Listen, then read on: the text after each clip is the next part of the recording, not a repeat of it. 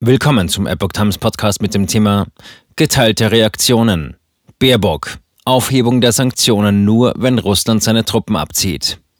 Ein Artikel von Epoch Times vom 2. Mai 2022.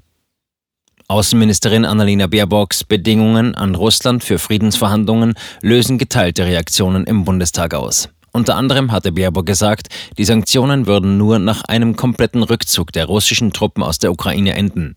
Der FDP-Fraktionsvize im Bundestag Alexander Graf Lambsdorff teilte Baerbocks Haltung. Die Außenministerin hat recht. Die Wiederherstellung der territorialen Integrität der Ukraine und der vollständige Rückzug der russischen Truppen sind der Ausgangspunkt für jede Verhandlung, sagte Lambsdorff der Welt.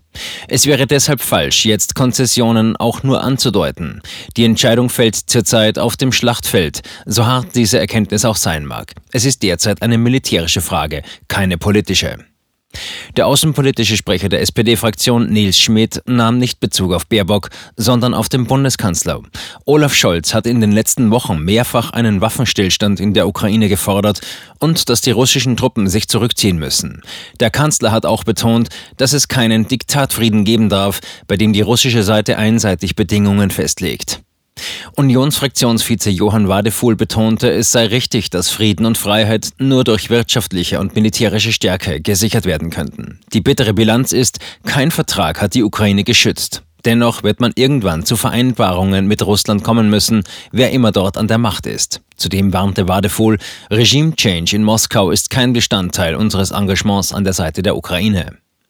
Linke Fraktionschef Dietmar Bartsch mahnte, Regierungsmitglieder sollten nicht ständig neue, sich widersprechende Aussagen zu Möglichkeiten des Endes von Putins Krieg in die Öffentlichkeit blasen.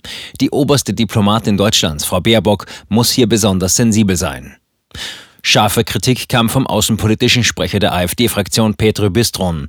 Eine Nachkriegsordnung werde nur Bestand haben, wenn bei ihrer Gestaltung die russischen Sicherheitsinteressen berücksichtigt werden. Doch daran haben die Grünen kein Interesse und eskalieren bereits jetzt die Lage mit unannehmbaren Konditionen.